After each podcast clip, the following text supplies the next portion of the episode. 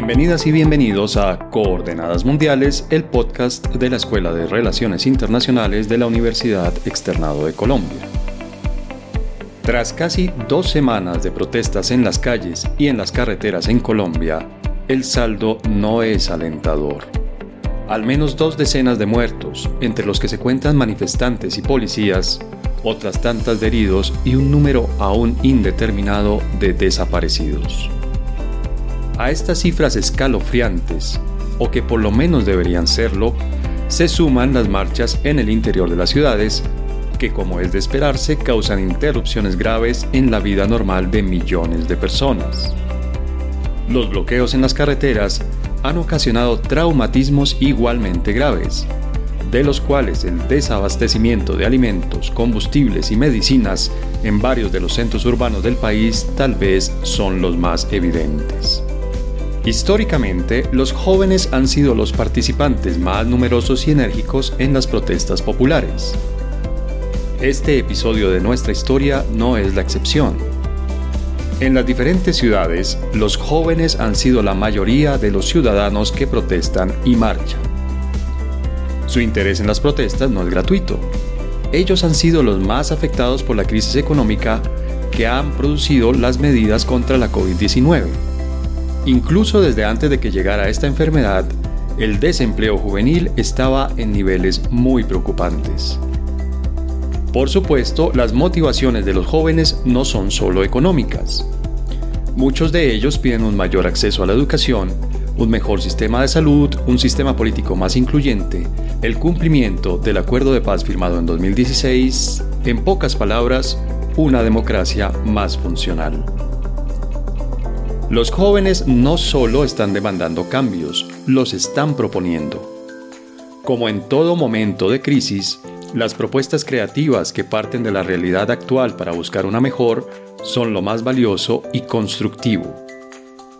La Escuela de Relaciones Internacionales de la Universidad Externado de Colombia invitó a un grupo de jóvenes a que expresaran las preocupaciones que les genera esta crisis y a que expusieran sus propuestas para salir de ella. La primera parte de este diálogo, en el que los jóvenes tuvieron la palabra, la publicamos como un episodio de nuestro podcast Coordenadas Mundiales. En él escucharán a Rodrigo Oñate, estudiante de quinto semestre de Gobierno y Relaciones Internacionales, investigador auxiliar del Centro de Estudios Africanos, director logístico del Modelo de Naciones Unidas de la Universidad e investigador adjunto del CIPE en Políticas Públicas para la COVID-19. Sara Jimena Méndez, estudiante de Gobierno y Relaciones Internacionales, representante de quinto semestre al Consejo Estudiantil EFIGO, investigadora auxiliar del CIPE en el grupo Ópera. Santiago Boorques Garrot, estudiante de Gobierno y Relaciones Internacionales, representante de cuarto semestre ante el Consejo Estudiantil EFIGO, candidato a delegado estudiantil ante el Consejo Directivo de FIGRI. Juan David Grisales, estudiante de quinto semestre de Gobierno y Relaciones Internacionales, miembro de la revista estudiantil Divergencia. Y a Paula Alejandra Martínez, estudiante de quinto semestre de Gobierno y Relaciones Internacionales, activista juvenil verde en la localidad de Rafael Uribe, diplomado en Democracia Juvenil de la ESAP, perteneciente al movimiento político juvenil Empoderados y quien aprendió a armar el cubo Rubik durante la cuarentena. Paula, buenas tardes, ¿cómo estás? Hola, buenas tardes, bien, gracias por la invitación. no, Paula, a ti por aceptarla. Sara, buenas tardes. Buenas tardes, César. Buenas tardes a todos que en este momento nos escuchan. Muchas gracias de verdad por la invitación. No, de nuevo, pues gracias a ti por participar y por aceptar la invitación. Rodrigo, ¿cómo estás? Buenas tardes. Hola César, buenas tardes, ¿cómo están? Bien, muchísimas gracias, muy contento de estar aquí con ustedes, gracias por la invitación. A ti, Rodrigo. Santiago Borges, hola. Hola, César, ¿cómo estás? Un placer estar aquí. Un saludo a la audiencia. Y finalmente, Juan David. Buenas tardes. Buenas tardes, César, y a todos y todas. Muy contento de estar acá. Obviamente, el objetivo de este programa es que podamos reflexionar sobre lo que está sucediendo desde una perspectiva internacional, digamos que es el, valor agregado principal que podemos tener nosotros desde la Escuela de Relaciones Internacionales de FIGRI. El primer tema que les propongo es que Colombia no ha sido el único país que ha sufrido manifestaciones sociales, lo sabemos bien. En 2019 buena parte de la región tuvo a su población en las calles protestando y haciendo manifestaciones. Ejemplos hay muchos, El Salvador, Nicaragua, Brasil, bueno, Ecuador, por supuesto Chile. ¿Ustedes creen que esto que está pasando en la región es una cuestión económica, es una cuestión social? ¿Hay alguna otra causa de la insatisfacción? Digamos que esa pregunta nos da como apertura realmente a todo el tema porque trata todos los aspectos que involucran las movilizaciones que se han venido dando eh, a lo largo de los últimos tal vez dos, tres años en toda América Latina y creo yo que son unos puntos puntuales, eh, son, son, unos aspectos puntuales los que, digamos, podemos eh, caracterizar como las causas o tal vez, em, digamos, de dónde viene esa, esa inconformidad generalizada en todo el continente. Creería yo que el primero es eh, la corrupción. Eh, la corrupción realmente es algo que eh, ha empapado y ha manchado la política en todo el continente, con el caso de Brecht, en el caso de Perú, en el que varios presidentes han sido, digamos, acusados por este, digamos, este delito. también está otro factor muy importante que es la perpetración en el poder y siento yo que mm, esa inconformidad se viene dando eh, respecto a la perpetuación en el poder porque hay eh, presidentes eh, o mandatarios que a pesar de que dentro del país el sistema sea democrático, han logrado, em, digamos, volver a, a, digamos, ostentar el poder por medios democráticos y al mismo tiempo antidemocráticos. Entonces, eh, sale ejemplo de, de Correa en Ecuador, eh, de Ortega en Nicaragua, también está pues Evo Morales, que últimamente fue polémica por su cuarto mandato y por el referendo que prácticamente ignoró em, al momento de volver a presentar su campaña. Mm, además de la perpetuación en el poder, estaría la falta de acuerdos regionales sólidos, en el cual hay una falta de voluntad política eh, por parte de los dirigentes y una estabilidad en los mismos acuerdos regionales, porque en marcos como la OEA o de pronto acuerdos unilaterales, em, se demuestra que al momento de haber un cambio de dirigente, hay un cambio de perspectiva y esos acuerdos se rompen. Y por último, creería que puede que sea uno de los más importantes, es precisamente la crisis del modelo neoliberal que ha generado una desigualdad eh, realmente que ha tocado todas las esferas de la sociedad, educación, salud, en el trabajo, las pensiones, y han sido como todas las demandas que se han visto reflejadas en las movilizaciones. Bien, Paula, ¿tú concuerdas con Sara? ¿Tú crees que en el fondo del malestar están las causas políticas de falta de renovación política, de corrupción, todas estas que nos ha mencionado Sara, o tú crees que hay unas diferentes?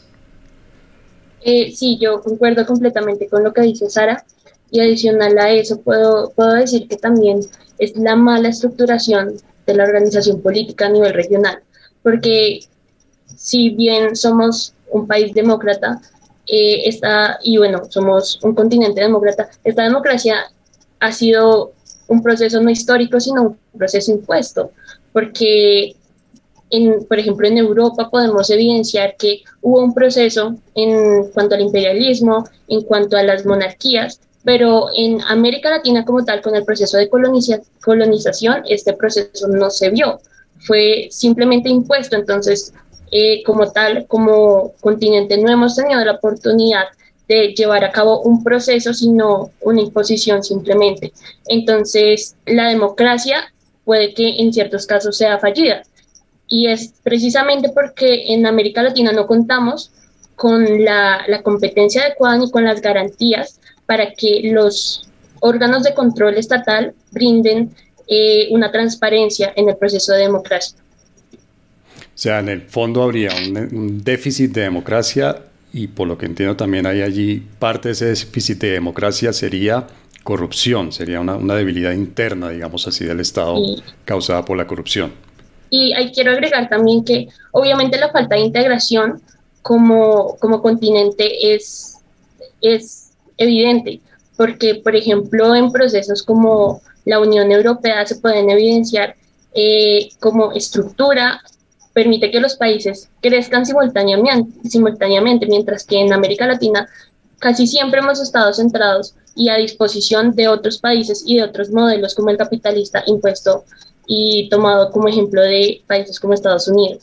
Rodrigo, ¿usted concuerda con Paula? ¿Es un problema de falta, digamos, la, falta de integración puede uno identificarla como una de las causas de todo ese malestar que vimos en 2019 y que estamos volviendo a ver ahora?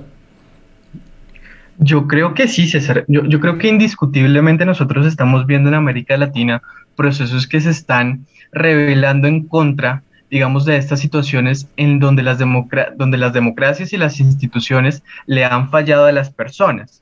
Yo creo que es muy importante recoger lo que dice Paula, en el sentido de nosotros hemos tenido procesos de democratización distintos a los que ha tenido el resto del globo, y esto ha influido indudablemente en la manera en la que nosotros percibimos las cosas, ¿no? Por eso mismo ahorita mucho de lo que se está diciendo es en Colombia hay personas que están diciendo es, quiere que esto no suceda, votemos bien, en el 2022. Entonces, estos procesos de democratización, digamos, no se incluyen solo desde el discurso político de las personas que llegan al poder, sino también desde cómo nosotros percibimos que se podría o se debería hacer un cambio a partir de, hombre, por quién estamos votando y qué es lo que debería hacer y qué control podemos ejercer como ciudadanía.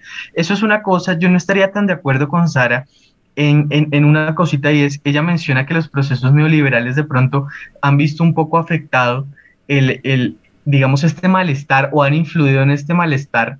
No estoy diciendo que los procesos neoliberales hayan hecho lo mejor por América Latina o no hayan hecho lo mejor porque es un campo del que no tengo mucho conocimiento, pero sí, este, yo creo que los procesos neoliberales de pronto han, han manifestado su interés y la teoría neoliberal ha manifestado su interés en disminuir la intervención estatal. Y yo creo que ahí es donde nosotros encontramos un ánimo en las personas en, hombre, yo quiero ser un poquito más independiente del Estado. Lo que pasa es que, como lo mencionaba Paula, nosotros tenemos procesos de democratización muy distintos a los que ha habido, por ejemplo, Europa, en donde no sabemos que queremos independencia de las instituciones estatales, pero asimismo también queremos garantías de esas mismas instituciones. Y yo creo que ahí es donde entra la, la, gran dinámica entre me siento inconforme con esto, con esto y con esto. Y sobre la pregunta en, este, bueno, ¿por qué estas, estas manifestaciones? Hemos vivido manifestaciones en toda América Latina, ¿por qué Chile ha sido tan importante con su llamado de estallido social? Precisamente porque estamos velando por, por esos buenos procesos de democratización que nos lleven a encontrar a los ciudadanos cuál sería el equilibrio, qué le podemos demandar a las instituciones y a las personas que colocamos en el poder y cuál es nuestro deber en las urnas. Creo que empezando por ahí estamos demandando nosotros precisamente esos adecuados procesos. Juan David, parte de lo que dice Rodrigo, perdón, y, lo que dijeron antes, obviamente, Sara y Paula, es que el modelo neoliberal llevó, es decir, las consecuencias, digamos, de la aplicación de un modelo neoliberal llevó a la gente a las calles. Pero también se pregunta uno por qué salieron a la calle durante ese tiempo también y en los años anteriores al 2019 las personas en Venezuela, por ejemplo, ¿no? que es un país que evidentemente creo yo que, que con mucha dificultad podría uno alinear dentro del neoliberalismo, o Nicaragua, que también tuvo unas protestas estudiantiles muy fuertes en contra del gobierno de Ortega. ¿Es el neoliberalismo este, esta causa del malestar o más allá, digamos, de, de, la ideología y del modelo, la gente tenía otras, otras causas que la llevaban que la llevaron en ese momento y de nuevo la están llevando ahora a protestar en la calle? César, yo creería que, que el neoliberalismo es uno de los agravantes, pero no es la razón de fondo. Para mí la razón de fondo y algo que se puede ver en toda la región, eh, porque digamos en la mayoría de las elecciones, por ejemplo, digamos el caso de Brasil, eh, cuando se eligió eh, a Bolsonaro, sí, fueron, fueron muy reñidas, eh, y también pues nosotros lo vimos acá en el caso de, de, de, Duque y Petro, es que las personas no sienten una representatividad por sus dirigentes. Para mí el sistema falló y es algo que se ve a nivel regional y que eso da paso a una inestabilidad política. ¿Por qué? Porque las personas no ven en sus, en sus candidatos o en los candidatos sus ideas eh, representadas. Digamos que ese es el gran debate con, con las personas que, que se identifican como centro, pero más allá de identificarse, digamos, como, como centro en su ideología política, lo hacen porque no están de acuerdo ni con los representantes de derecha ni con los de izquierda. Entonces creo que, digamos, digamos volviendo al tema del neoliberalismo, eh, ha presentado muchas fallas y, y, la población se está cansando de ello. Se está cansando de ello. Eh, eh, en Chile, por ejemplo, veíamos cómo empezó el malestar por el alza en los pasajes del metro, pero el tema de fondo realmente era la desigualdad. Y, yo creo ya, digamos, para, para terminar, no extenderme mucho, que el problema de la desigualdad es que el modelo capitalista y el neoliberal nos vendieron la idea de que los supermillonarios realmente merecen ser supermillonarios. Yo creo que ese es el problema de fondo, que la persona que trabaja, tiene los medios y produce, eh, digamos, riquezas, eh, digamos, de proporciones exageradas, realmente se merece eso a costa pues, del trabajo de los demás. No estoy diciendo entonces, pero hay que poner una tesis marxista y quitar la propiedad privada, ¿no? Más faltaba, más faltaba. Pero sí considero que hay una desproporción en cuanto a cómo se, se distribuye la riqueza y eso es algo que se ve en, en, en toda la región. Santiago, ¿usted coincide con Juan en el sentido de, que el problema que le molesta, o sea, la, la, molestia fuerte que lleva a la gente a la calle es ver que hay gente con mucha riqueza y que obviamente ellos no tienen, están muy lejos de tener esa riqueza, o, tal vez haya otra causa como también mencionó Juan, por ejemplo, la, la, falta de conexión con los representantes, esta falta de representatividad, pero más que falta de representatividad, la falta de conexión con la gente que está allí en el poder, o es un problema del modelo neoliberal, como mencionaron antes, o simplemente es un problema de insatisfacción de necesidades básicas que tal vez vaya más allá de un modelo económico y de una conexión con los políticos. Bueno, César, yo considero que el término neoliberal es un poco complicado, ¿sí? Hay quienes creen inclusive que, que, el neoliberalismo no es algo que está bien definido, sino que es más bien un constructo, un ideal. Incluso pensadores chilenos como Axel Kaiser, digamos, no, no tratan de mandar ese mensaje, no comprenden muy bien qué es el neoliberalismo, entonces yo creo que de pronto la discusión es más alrededor de la distribución de la riqueza, algo digamos más plasmado, por ejemplo, por Piketty y todos estos tipos de, de pensadores. Y creo que eso es la unión entre modelos capitalistas y, por ejemplo, el modelo de Venezuela. Por ejemplo, en Venezuela vemos que quienes ostentan gran cantidad de capital, gran cantidad de dinero, de ingresos, son quienes tienen el poder, pero la miseria se reparte casi equitativamente. Digamos que estos pueden ser puntos comunes entre modelos distintos y que aumentan la insatisfacción popular. Sin embargo, esto no es nuevo yo considero que para analizar la situación de las protestas actuales hay que mirar qué fenómeno ha aterrizado que no había antes y que nos ha hecho tomar conciencia de realidades que de pronto sabíamos que estaban ahí, pero no las veíamos tan cercanas. Yo creo que se puede hablar también de una concientización de la juventud a través de las redes sociales. Yo creo que es un actor importante, en este caso, eh, una persona que nace en estratos altos, por decirlo así, pocas veces en su vida se habría tenido que relacionar con personas y con las realidades que viven gente eh, que en realidad pues es miseria al final al fin y al cabo. Y eso lo vemos también en Colombia. En este caso nosotros hemos crecido conscientes de las realidades no nos hemos limitado a conocer lo que dice nuestro periódico local o lo que dicen los medios que al fin y al cabo concentran quienes tienen grandes capitales yo creo que se puede incluir a la discusión este despertar de la juventud, que incluso en Colombia lo hemos visto, por ejemplo, en las votaciones de 2019, que, que muestran un cambio y que yo creo que han preocupado a quienes históricamente han ostentado el poder. Paula, ¿tú crees que esto que estamos viendo ahora en 2021 es una continuación de los malestares del 2019 o a causa de la pandemia y de las medidas que se tomaron y de la crisis económica que esas medidas generaron? ¿Tú crees que hay unos nuevos malestares? Tenemos unos malestares 2021 que no son los mismos del 2019. Eh, bien, pues yo considero que sí es una continuación. Efectivamente, sí, sí podemos observar que eh, seguimos luchando por los mismos derechos, por mejores condiciones en, en, la salud, por mejor educación, por mejores condiciones en, en las pensiones, pero lo que sí se puede evidenciar es que ahorita el descontento y la demanda social va más encaminada a que eh, la pandemia afectó a la población más vulnerable y que además de eso, el gobierno por medio de reformas como la tributaria está también afectando a, la población media, a la, población baja, porque en efecto podemos observar que no todas las personas, como por ejemplo en el caso colombiano, las cifras de desempleo son de alrededor del 42%, entonces podemos observar que esas personas que tienen un trabajo informal, que tienen que salir a las calles a conseguir su, sustento diario, se están viendo afectadas por las medidas preventivas tomadas por el gobierno. Y que adicional a eso, la reforma lo que está buscando es quitarle muchos ingresos y además aumentar, ya que hay o sea, el 42% de, de la población colombiana, hablando puntualmente del caso colombiano, se financia a través de, de pocos salarios. Entonces, no, no, su sustento básico no da para soportar una reforma.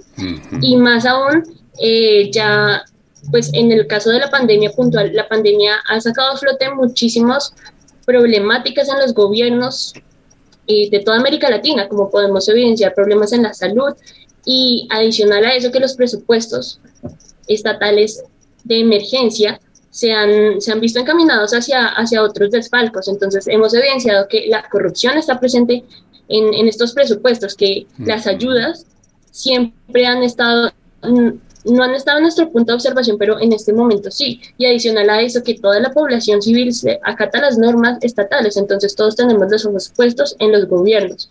Y por ende, pues podemos evidenciar de primera mano eh, pues estos descontentos.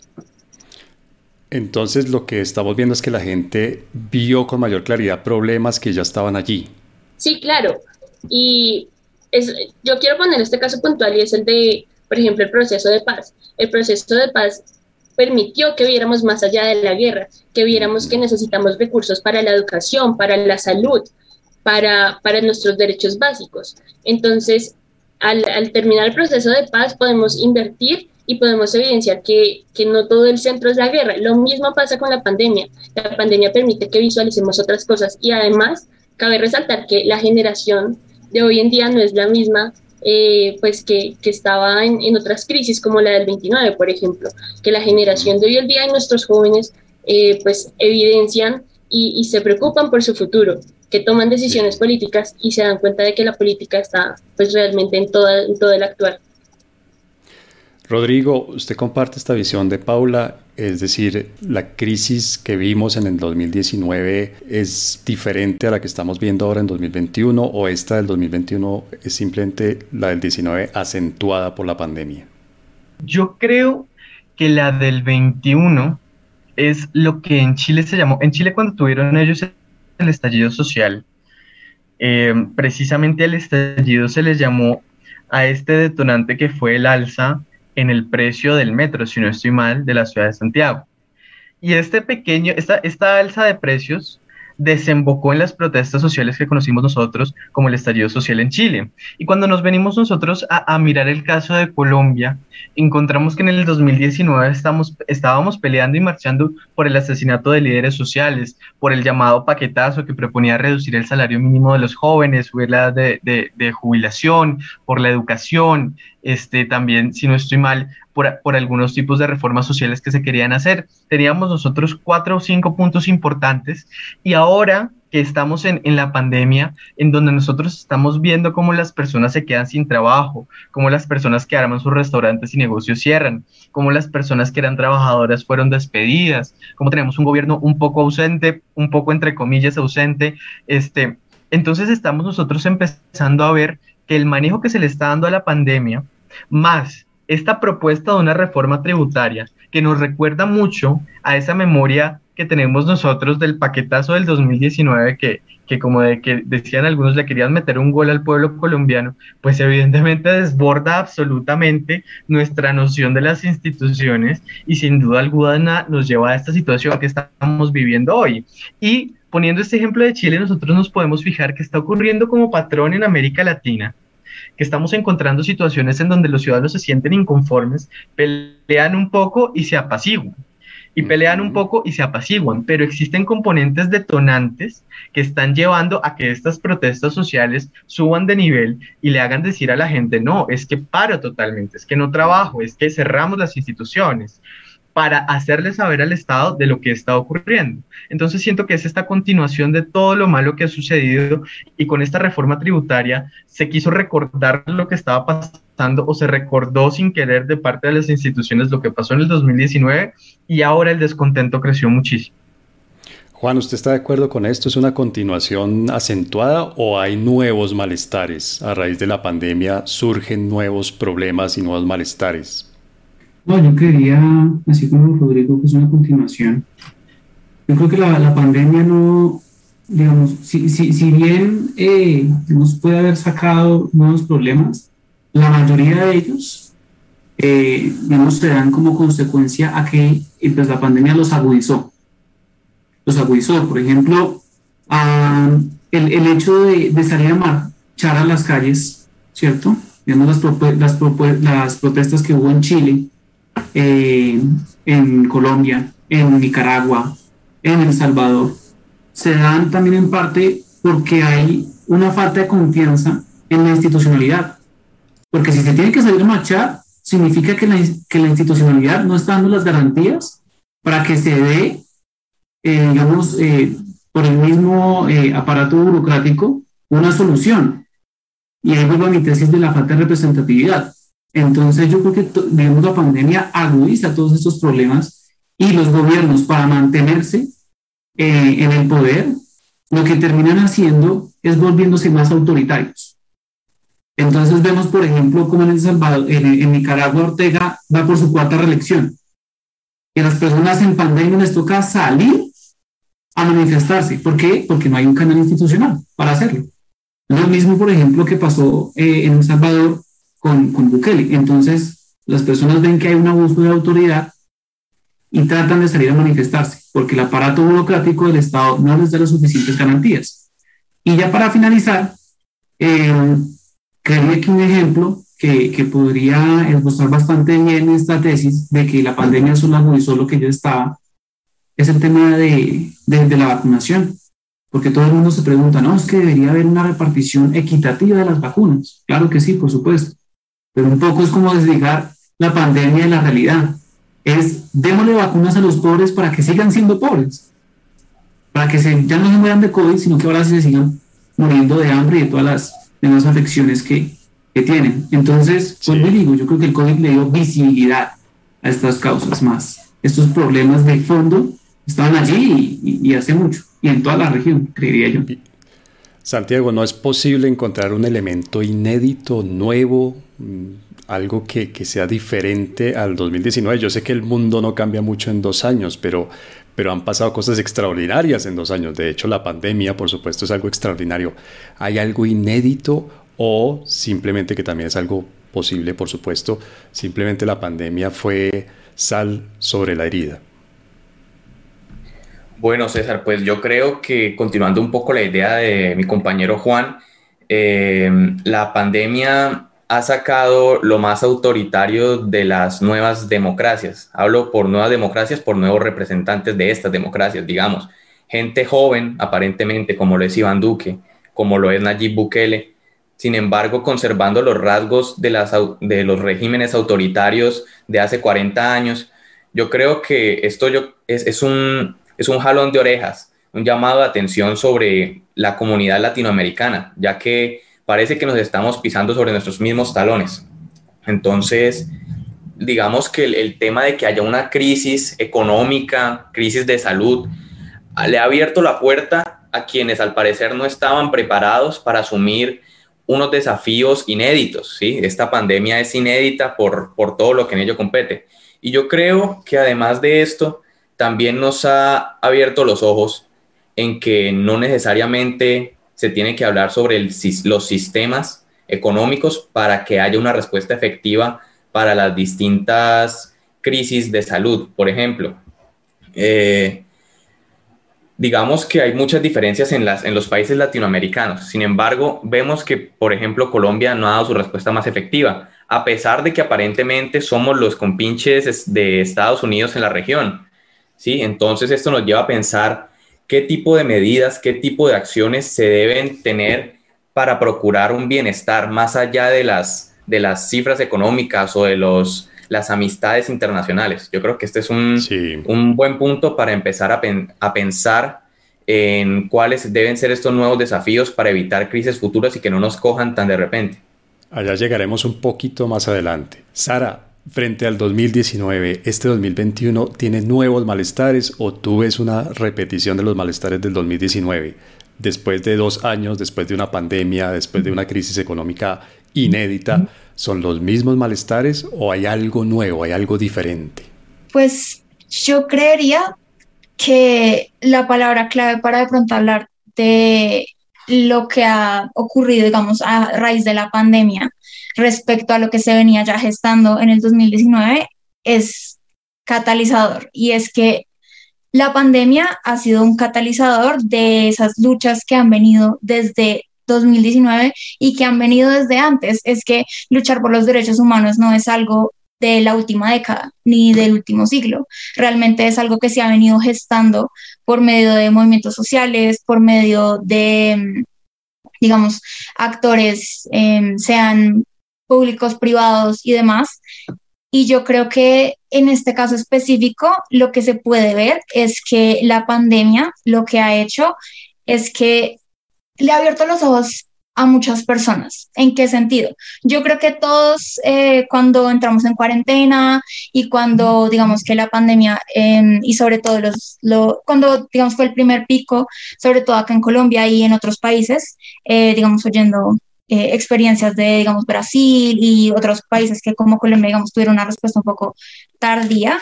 Em, creían que precisamente como, era, como la pandemia era algo global, algo que tal vez nos podría unir, sea como continente, sea como globo, sea eh, que era literalmente una lucha común, pero que a medida que los días eh, en cuarentena pasaban y a medida que los gobiernos realmente no dieron una respuesta clara mm. frente a, por ejemplo, los déficits en salud que ya existían desde antes, digamos en Chile, eh, hay una pésima cobertura eh, del sistema de salud. O sea, solo como el 20% de la población tiene acceso al sistema de salud privado y los que tienen acceso al sistema de salud público, pues tiene, o sea, está realmente en pésimas condiciones porque hay falta de insumos, eh, no hay personal capacitado, no hay hospitales necesarios, lo cual podríamos aterrizar también al contexto colombiano. Yo creo que todos escuchamos las noticias en el Amazonas, cuando literalmente podemos contar con, los dedos de una mano, las camas UCI que ven en el Amazonas, en el Chocó. Em, y yo creo que lo que ha generado, digamos, la pandemia es ver que a veces los gobiernos y sobre todo los, pues, los gobiernos actuales eh, en general en la región han priorizado una agenda política sobre el bienestar de la población. Y creo que esto ha sido como lo que ha generado que a pesar de que estamos, digamos, en pandemia, que a pesar de que sea el tercer pico, las personas salgan y se vean motivadas a tratar de luchar por eliminar esa desigualdad porque creo yo que el sentimiento generalizado es haber pensado, trayendo a colación, por ejemplo, em, lo que decía Juan, el tema de las vacunas. ¿Cómo puede ser posible que por una agenda política aquí en Colombia se haya retrasado la compra de vacunas solo por no querer, por ejemplo, comprar la vacuna china o la vacuna rusa? Por lo que mencionaban, que nosotros somos como más cercanos a Estados Unidos, entonces nos tenemos que ver alineados por esa postura y al vernos alineados por esa postura, entonces mm. los gobiernos están como eh, dejando de priorizar las necesidades y los, derechos de la misma población. Entonces yo creo que eso ha sido como el sentimiento generalizado, que tal vez todos tenían la esperanza de que la pandemia podría ser como algo positivo, pero que se, está bien, se están viendo las mismas dinámicas perpetuadas.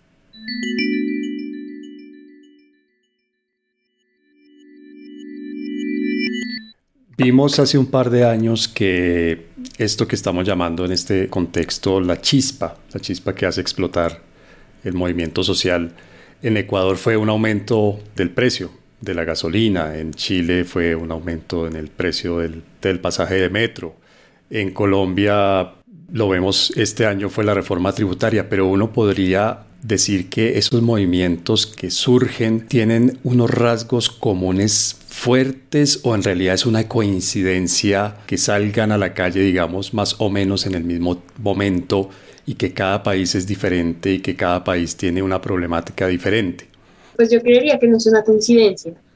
Realmente lo que marca que estos movimientos sociales sean tan importantes, que sean tan representativos y tengan tanto impacto en la sociedad es que son movimientos de grupos civiles que representan la unión de, perspectivas que buscan eh, representar intereses particulares y como se evidencia en, en pleno siglo XXI es que eh, la, la acción político ya, o bueno, el actual estatal ya no solamente le pertenece a los grupos gubernamentales, a, a los que están allá en, en, el gobierno, a los que nos lideran, sino que es algo social, que es algo que se lo toman ahora los civiles, que por ejemplo los medios de comunicación juegan un papel fundamental en, en las decisiones políticas.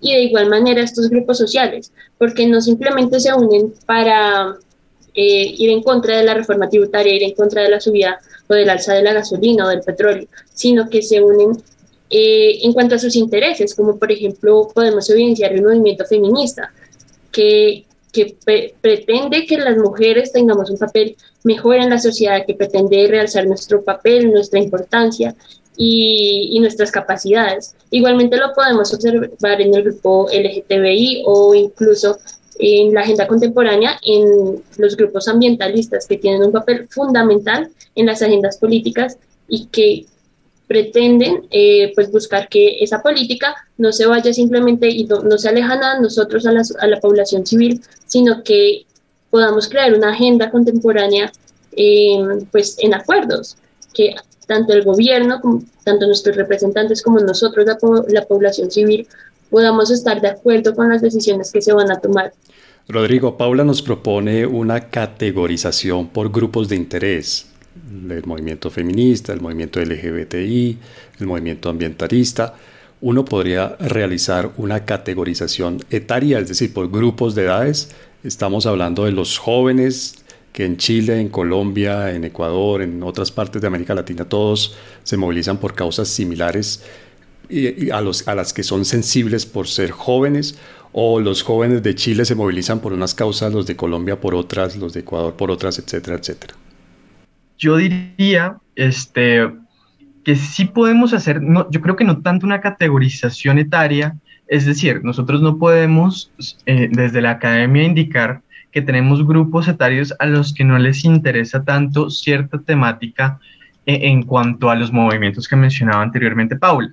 Pero yo sí creo que desde la academia, cuando analizamos la mayor cantidad de representantes de movimientos sociales y encontramos a los jóvenes, encontramos también que estos jóvenes viven en momentos distintos, tienen percepciones distintas sobre las ideales políticos, tienen percepciones distintas también sobre cómo se manejan las instituciones, tienen una educación distinta. Por ejemplo, este, de pronto se repite mucho en las familias, a mí me sucedió así, este, que este, mi abuelo fue campesino y nunca pudo alcanzar la educación universitaria, mi mamá ya la pudo alcanzar y ella espera que yo alcance este, una educación de pronto un poco más avanzada en, en, otras, en otras partes. ¿Y a qué me refiero con esto?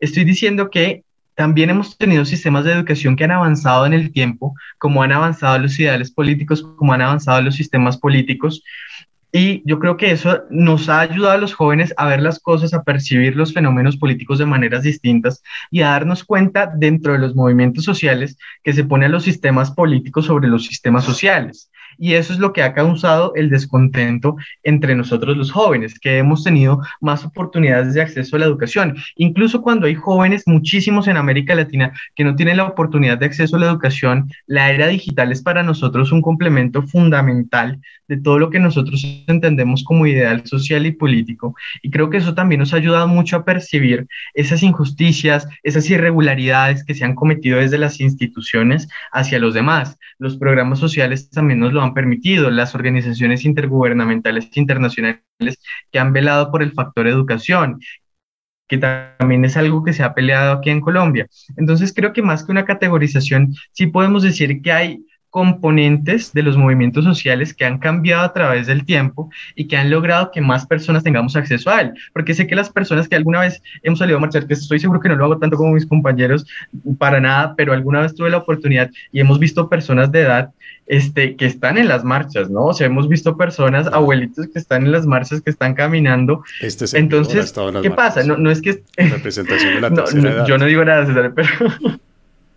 Total, pero entonces, como, como nosotros estamos viendo, y lo que digo, de pronto mis compañeros tienen muchísimas más historias, porque yo admito que no tengo mucho conocimiento en esto, sí podemos ver que el acceso a esta información sobre la política y los ideales de movimientos sociales se ha podido repartir mejor entre los jóvenes en la medida en que tenemos un poco más de herramientas. Creo que es más allá de la categorización que va un poco este, este tema de por qué vemos que los jóvenes participan más. Juan David, ¿tú concuerdas con Rodrigo? Es que ahora la gente tiene más acceso a la educación, más acceso a la información. ¿Qué es lo que aglutina a la gente que sale a la calle en Chile, en Colombia? ¿Hay coincidencias por edades, por temáticas, por problemáticas, por ideología? ¿Qué es, qué es lo que lleva a, la gente, digamos, a la calle? ¿Cómo, ¿Cómo lo puede uno identificar a los chilenos con los colombianos que salen a la calle? Sin lugar a duda, una pregunta muy complicada.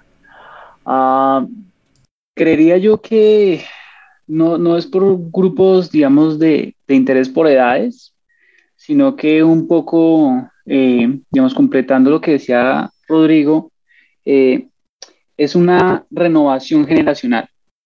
Yo creo que los jóvenes de cada generación, pues cuando, cuando nuestros padres fueron jóvenes, asimismo cuando nuestros abuelos fueron jóvenes, eh, tenían dentro de sí mismos un espíritu de lucha, digamos que es propio que, que de la juventud, pero no creo que se deba, digamos, a, digamos, a una razón eh, más grande que esta, sino por un cambio generacional.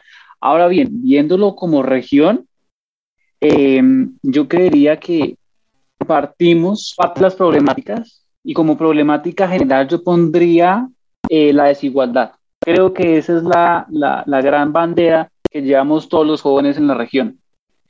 El problema de ello es que la desigualdad empieza a, a diluirse en, un discurso político.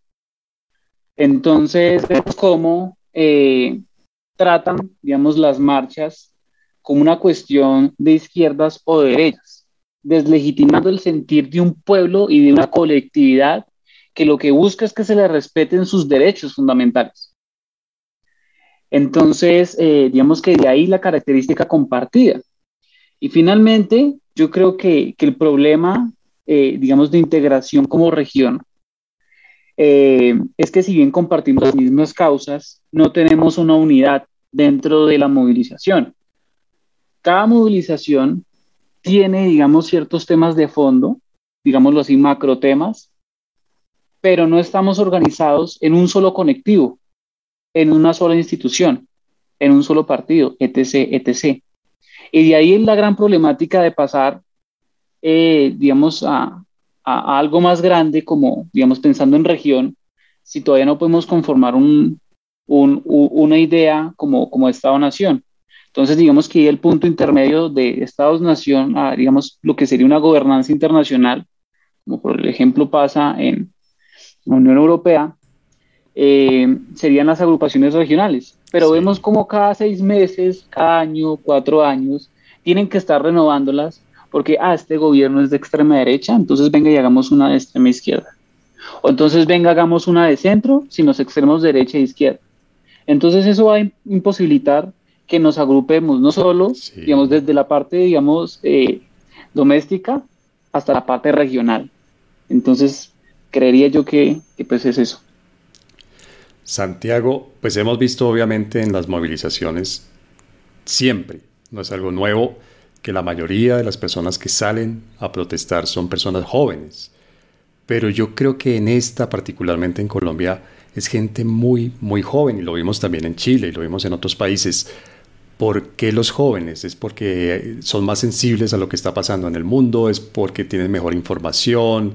Es porque esta pandemia los está tocando más directamente, no en términos sanitarios, porque sabemos que, y lo digo obviamente con un poco, un poco de envidia, tengo que reconocerlo, que a ustedes los jóvenes esta enfermedad no los ataca tan fuerte como la gente mayor.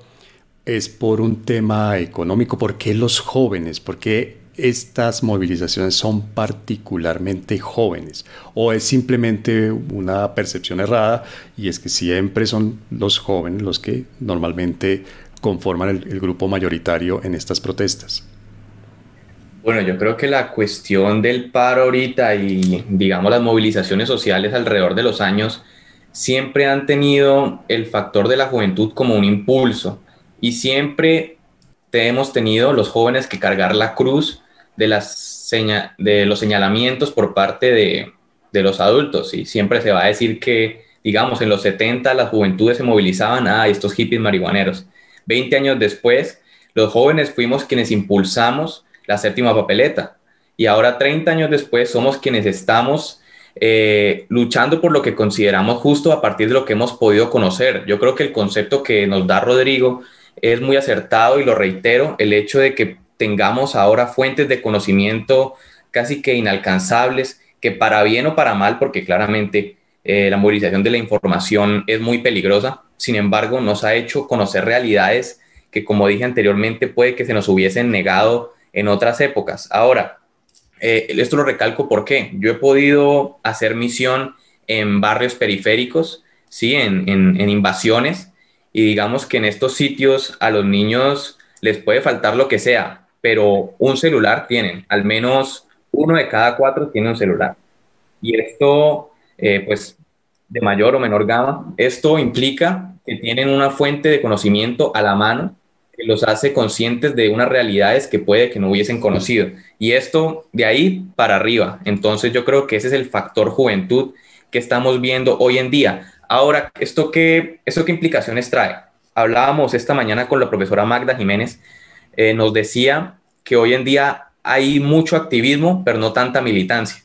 Entonces, ¿esto qué implica? Que hay un problema de representatividad en, en el paro al menos en el paro que estamos viendo hoy. Es decir, Marla Gutiérrez, eh, ella es una joven del Partido Liberal, un poco conocida en redes, nos decía esto, el paro tiene un problema de representatividad. ¿Y cómo lo estamos viendo? ¿Quién convoca el paro? ¿Quién se siente representado únicamente en una figura con el paro? Vemos hablar al presidente del comité del paro y no todos se sienten identificados en ellos. El presidente convoca a los partidos tradicionales, la gente critica eso. El presidente convoca a la coalición de la esperanza, la gente critica eso.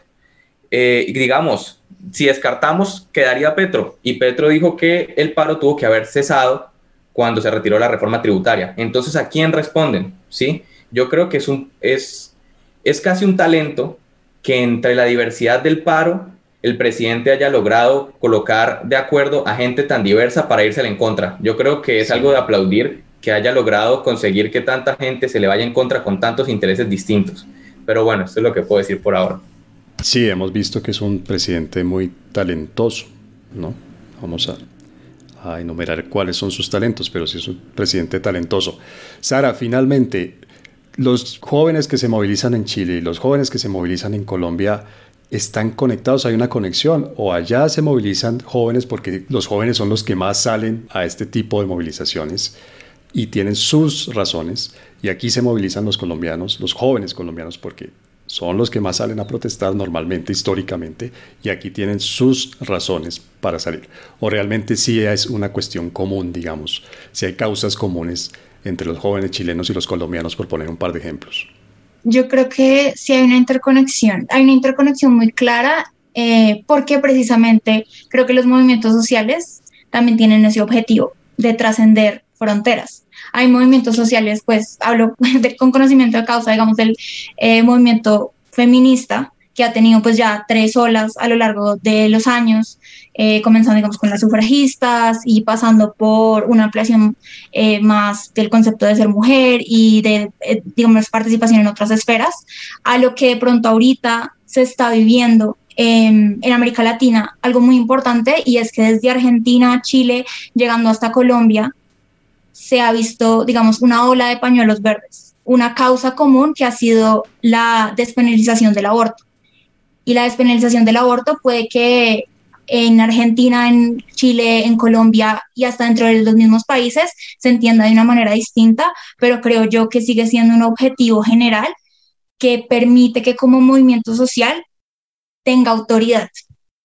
y asimismo, eh, digamos, logre presentar sus propuestas a esferas estatales. Por ejemplo, digamos acá en Colombia, eh, yo no sé si escucharon, hay una iniciativa de un grupo de, bueno, de muchas agrupaciones feministas que se unieron para precisamente mencionar que la penalización del aborto es inconstitucional, porque está dentro del Código Penal, pero no está, pero, pero está despenalizada en tres causales. Entonces, como que hay una digamos, una, incongruencia legal, que pues yo no soy abogada, entonces no voy a entrar en más detalle, pero eh, igual, digamos que ese tipo de acciones, eh, también creo yo que es importante resaltar que los movimientos sociales se pueden ver reflejados ya en, en digamos, elementos concretos y, y en realmente resultados que, digamos, pueden precisamente ver, hacer ver cómo desde una marcha que hubo en Argentina con la, y en Chile sobre todo también, con el performance de Un violador en tu camino, eh, pudo motivar a una cantidad de colectivos en Colombia para pasar esa propuesta a, a las cortes en Colombia, para despenalizar el aborto por completo. Y pues creo yo que también hay que entender que las redes sociales han sido algo que ha permitido que digamos, las ideas de los movimientos sociales permeen todas las esferas de la sociedad.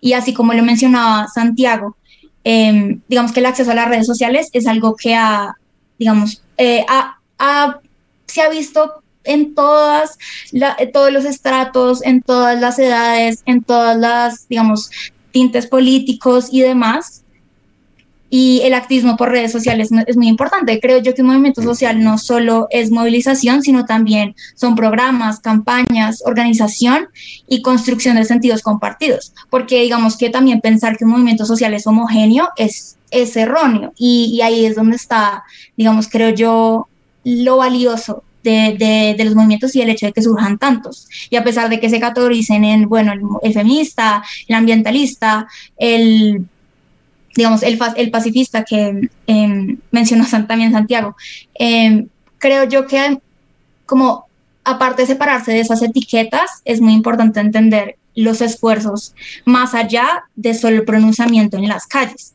Porque, digamos, en el ambientalista eh, podemos ver un ejemplo muy claro en, en, en Bolivia, en el que los indígenas, que uno creería que tal vez son como otro movimiento aparte, pero que igual comparten muchas, eh, digamos, ideas con el, con el movimiento ambientalista, presentaron una denuncia por, eh, digamos, los incendios forestales y el extractivismo que, digamos, se ha presentado durante el periodo de presidencia de Evo Morales eh, a la ONU. Entonces creo yo que es eso, como no quedarse solo en los movimientos sociales son, sino en los movimientos sociales pueden lograr. Bueno, nos queda poco tiempo de esta primera parte. Les pido porfa que muy brevemente cada uno y cada una de ustedes actúe, se ponga en la piel de un ministro o una ministra que tiene obviamente el poder de decidir y el poder de diseñar políticas y el poder de, de influir en la vida de millones de personas. Y que nos digan una medida, una medida de tipo político o una medida de tipo financiero que el gobierno debería implementar y podría implementar. Quiero decir, esto tiene obviamente un componente de, de, deseo y de lo que se debería hacer, pero también de lo que la realidad permite hacer. Entonces voy a hacer una ronda muy corta, una medida y si la pueden explicar muy, muy, muy puntualmente porque ya el tiempo de esta primera parte de nuestro debate se agota. Quisiera, por favor, empezar con Paula. Yo propondría, primeramente, bueno, bajar la reforma actual, la reforma que están planteando.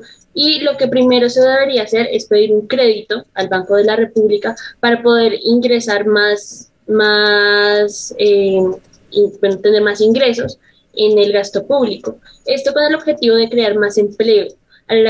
por medio de la creación de más empleo público, las personas de la clase media, las personas de la clase baja que están siendo afectadas por su informalidad durante esta pandemia, pueden acceder a mayores ingresos. Adicional a eso, sí creo que se debería generar una reforma tributaria, pero en, para las empresas más, más grandes, como por ejemplo eh, Ardila Nule, como por ejemplo Postobón. Este con el objetivo de, de, disminuir también las externalidades negativas, como lo son, y como se han visto bien en, en la actualidad, en la pandemia, que es eh, el consumo de, de gaseosas. Las gaseosas lo que hacen es crear obesidad, también eh, aportan a, la diabetes. Entonces, lo que se haría eh, implementando impuestos eh, piguvianos en, en, este tipo de, de alimentos es que primero se bajaría, se disminuiría la cantidad de personas que sufren de diabetes y de obesidad y con esto la, la crisis sanitaria se vería reducida.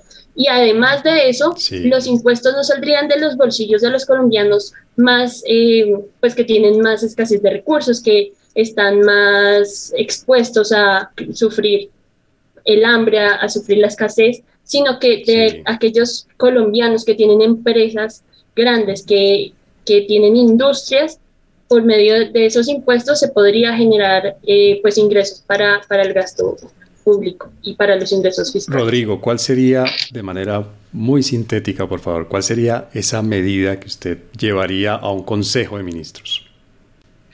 Gracias, César. Pues yo hablaría primero de este diálogo social que ha propuesto el presidente Duque. Hay muchas personas que critican hacia dónde va este diálogo social o con quién es y tenemos nosotros tantos altos consejeros, tantos altos comisionados, tantas altas personas en tantos altos lugares, pero no sabemos quién está hablando con la gente, quién está hablando con todas las personas. Entonces yo propondría primero que el diálogo social se haga efectivo y que sea igualitario en la medida en que nosotros no podemos hablar con solo ciertos sectores de la sociedad. Si se quiere hacer un diálogo social, se tiene que estructurar una institución que sea capaz de realizar este diálogo social con los representantes de los movimientos sociales, no solo con cierto grupo de personas, porque siguen las personas en las calles protestando, porque hay movimientos sociales que no están siendo escuchados. No todo el mundo puede estar contento, pero todo el mundo sí puede ser escuchado. Eso en una primera medida. Ahora, lo segundo, en una, en una política financiera, tenemos que hacer una reforma al recaudo de impuestos, porque claro que sí, yo también estoy de acuerdo con que la reforma tributaria puede ser un exabrupto en algunas medidas, pero yo alguna vez preguntaba en un foro académico, ¿cuántas veces en la panadería del barrio, en la ferretería del barrio, en la tienda del barrio, en la sastrería del barrio, a usted le dan una factura con registro DIAN? La costumbre de evasión de impuestos en Colombia es una realidad social. Esto no quiere decir que metamos reformas tributarias gigantes. Esto quiere decir que tenemos que empezar a reformar las instituciones que recaudan los impuestos. Tenemos que reformar la DIAN precisamente para entender cómo si todas las personas pagan sus aportes como los deben pagar, tenemos un equilibrio en la balanza de deuda del Estado y también estamos aportando más precisamente a este, ese Estado. Que en una pequeña vida, perdón César, apuntar a una política económica contracíclica, porque con esta reforma estamos pidiéndole a la gente que paguen muchos impuestos cuando no tienen dinero y yo creo que por ahí no es la vía. Eso sería todo. Bien. Juan David, usted es ministro, entra a la Casa Nariño, entra al eh, ascensor, está el presidente, usted hace lo posible por acomodarse con el presidente en el mismo ascensor, es decir, por caber, porque obviamente van todos los guardaespaldas, no crean que estoy haciendo ninguna mención a algo más. Y tiene solamente esa distancia de tres o cuatro pisos en la Casa Nariño para decirle al presidente, presidente, esto es lo que hay que hacer. Listo, yo le diría dos cosas. La primera, que hay que contratar a Rodrigo. y la segunda, que hay que hacer una reforma tributaria con cuatro puntos. Primer punto, eliminar exenciones de minería a las grandes multinacionales. Segundo, plantear la posibilidad de endeudarnos con otros países para acceder a tasas más bajas. Tercero, cambiar de fondo el gasto público. Entonces, una campaña de austeridad, replantear las pensiones, porque es un gran problema de las pensiones. Abriríamos ese diálogo nacional.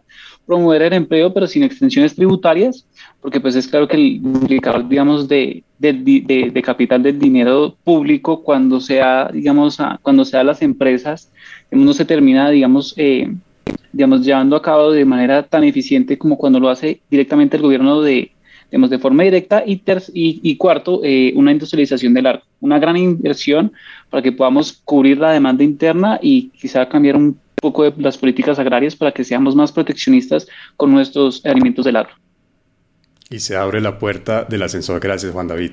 Santiago, el mismo ejercicio, por favor. Una conversación de ascensor con el señor presidente y usted le va a dar la solución, la bala de plata, la panacea para acabar con esta, esta crisis. Bueno, reitero la primera medida de Juan, contratar a Rodrigo. Después de eso, lo que seguiría es además de, diálogo, decirle al presidente que se llegue a consensos. Es decir, diálogo hubo en 2019, van a haber muchos diálogos, pero si no se llegan a consensos, en realidad es lo mismo que nada y eso va a afectar la gobernabilidad. Me parece que el eje central, antes de cualquier política, es recuperar la gobernabilidad, porque ahorita cualquier medida que haga el gobierno no va a ser bien recibida ni por los partidos políticos, ni por la gente, ni por nadie, porque simplemente si no reconocen las cosas que están mal dentro de su gobierno, dentro de la fuerza pública, las cosas que se pueden mejorar en la reforma tributaria pasada, que de por sí me parece que es importante, es decir, no es como que sí, tumbémosla, paguemos menos impuestos, o sea, son, esos son frases que se quedan en el aire. Y tenía una, un ingrediente social, era un proyecto de solidaridad sostenible, tenía una parte de solidaridad, toda la primera parte del proyecto era de solidaridad con buenas intenciones, con el ingreso solidario. Hay que buscar la manera de que se replantee a través de consensos con la gente,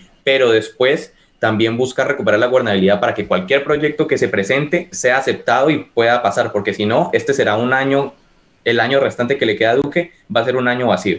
Bien, y finalmente, Sara, ¿cuál sería tu propuesta súper concreta al presidente? Pues yo creería que antes de entrar en materia, pues yo creo que ya han mencionado cosas muy importantes respecto a la reforma, que es como lo más elegido del momento, pero creería yo que antes de entrar como en problemáticas eh, que nos pueden estar afectando ahorita, creo que es muy importante resolver algo que tenemos pendiente hace unos cuantos años y es la aplicación de los acuerdos de paz. Realmente tiene que haber una clara un claro plan de acción respecto a aplicar los seis puntos del acuerdo de paz, porque con este está la reforma eh, al sistema agrario, en el cual pues se garantizaría una reforma rural integral, en la cual se garantiza un, digamos, un bienestar del el campo y también eh, la erradicación de los cultivos ilícitos, lo cual ayudaría a otro problema que digamos es el narcotráfico.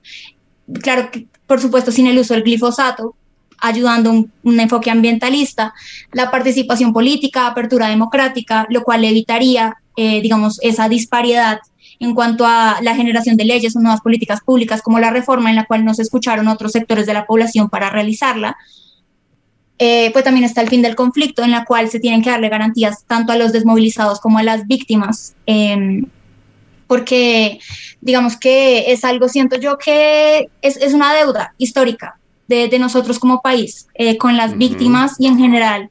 Eh, tenemos que aplicar este acuerdo porque es un acuerdo muy ambicioso. O sea, yo creo que desde la firma y desde la mesa de negociación es un acuerdo muy ambicioso porque no solo es un proyecto para la paz, es un proyecto de país, porque tiene muchos enfoques, el agrario, el de las víctimas, em, el problema de las drogas ilícitas, también está, digamos, em, la implementación, verificación y garantías de no repetición, que eso es algo fundamental.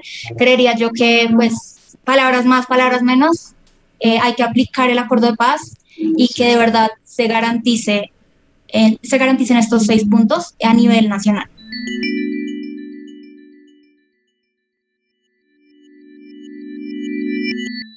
Juan David, Paula, Sara, Rodrigo, ¿quién se me queda? Alguien me falta por, por Santiago, perdón, claro que sí.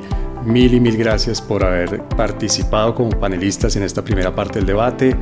Gracias por haber participado en este episodio. Muchas, muchas gracias.